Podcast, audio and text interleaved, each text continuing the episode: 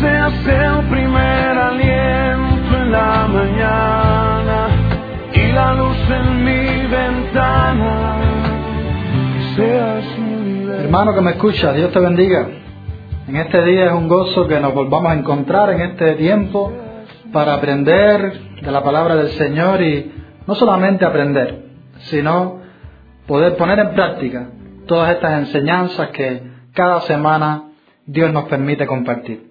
A través de la historia han habido grandes conquistadores. Por ejemplo, tenemos a Julio César, Alejandro Magno, eh, tenemos a Hitler, Napoleón, Bolívar, grandes personas que para bien o para mal conquistaron reinos, conquistaron naciones, ocuparon y adquirieron territorios.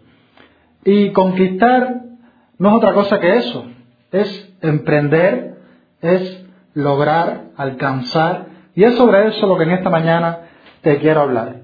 Y está basado en el capítulo 1 del libro de Josué. Dios nos ha llamado como creyentes a no ser creyentes inactivos, de brazos cruzados, sino que debemos ser creyentes que en lo que requiera diligencia no podemos ser perezosos. Y aunque Dios lo ha hecho todo por nosotros en cuanto a la salvación y aunque Dios se glorifique en nuestras vidas aún cuando nosotros estamos ajenos a su obrar, en nosotros recae también responsabilidad y en nosotros también recae el actuar. Entonces, ¿qué cosa sería conquistar para nosotros? No sé, no sé qué tienes tú que conquistar. Quizás si eres un joven y aún no te has casado, tu conquista sería formar una familia, estudiar una carrera, quizás si eres un hijo de Dios que le quiere servir, esa conquista sería emprender un ministerio donde Dios te quiere llamar. Quizás la conquista puede ser alcanzar a tu familia para el Señor. No sé qué tienes que emprender y lograr, pero en esta mañana esa es la palabra, conquista. Y vamos a ver el ejemplo de Josué de manera rápida porque es una historia que podemos extraer mucho, pero el tiempo es corto. Josué fue sucesor de Moisés. Conocemos la historia. El pueblo de Israel sale de Egipto, vaga durante 40 años en el desierto, toda aquella generación perece en el desierto, excepto Josué y Caleb. Ahora que Moisés había muerto, ya estaban ahí en la frontera con Canaán, una tierra que les pertenecía, pero una tierra que debían conquistar, porque estaba ocupada por otras naciones que no se iban a ir tan fácilmente. Entonces la misión de Josué era conquistar esa tierra y repartirla entre el pueblo de Israel. Entonces, en primer lugar, primer elemento necesario para poder conquistar y lograr en el Señor es saber, tener la certeza que Dios te ha llamado a conquistar eso, o a lograr eso, o a emprender eso que Él ha puesto en tu corazón. Dice el verso 1 del capítulo 1 de Josué, que Dios o Jehová habló a Josué, hijo de Anún, y le dijo. Entonces Dios le había hablado a Josué. Y si Josué podía enfrentar gigantes y enfrentar todas aquellas naciones, era porque tenía la certeza de que Dios le había dicho que hiciera aquello. Entonces, jóvenes y todos los demás que me escuchan, si tienes la certeza de que Dios te ha llamado a algo, o tienes la certeza de que esa persona es con la que Dios quiere que te cases, o tienes la certeza de que ese negocio es el que Dios quiere que tú emprendas, pues adelante. Si tienes esa certeza que es de parte de Dios, porque ese es el primer elemento para conquistar o alcanzar. Saber que Dios te ha llamado a hacerlo. Ahora, hay muchas cosas que están claras en la palabra del Señor y que no es necesario buscar una confirmación. Por ejemplo, Dios quiere que nadie perezca, sino que todos vengan al arrepentimiento. Entonces, no hay que preguntarle a Dios si quiere que mi familia sea alcanzada, porque es algo que está explícitamente eh, claro en su voluntad. Pero en aquellos aspectos que hay dudas, pues busquemos la voluntad del Señor. En segundo lugar, cuando sabes que Dios está llamado a algo, también debes saber que van a haber obstáculos para alcanzar eso. Debes saber que no va a ser fácil. Dios le dijo a Josué en el capítulo, en el verso 2, levántate y pasa el Jordán con el pueblo. Pasar el Jordán. Aquel Jordán representaba esos obstáculos que mediante la fe debía atravesar aquel pueblo, unido a las grandes murallas de las ciudades, unido a los gigantes que las personas de aquel lugar que eran fuertes, eran como gigantes, eran obstáculos que iban a oponerse a, ese, esa conquista. Y tú y yo debemos saber que no va a ser fácil, hermano. No va a ser fácil. Van a levantarse obstáculos en el camino cuando quieras servir a Dios. Van a levantarse gigantes en tu contra cuando quieras hacer su voluntad y responder a su llamado o a su voz. Van a haber un Jordán que atravesar. Y usted sabe cómo que el pueblo atravesó el Jordán por la fe.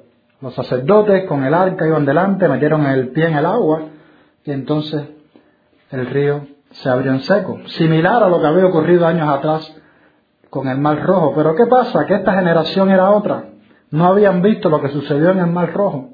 Quizás habían escuchado de sus padres, pero ellos necesitaban experimentar también que Dios era el mismo, que había estado con sus padres abriendo el Mar Rojo. Y es que el Evangelio no se hereda. Cada persona tiene que tener su experiencia con Dios. No importa lo que hayan logrado tus padres, tus hermanos, tu familia.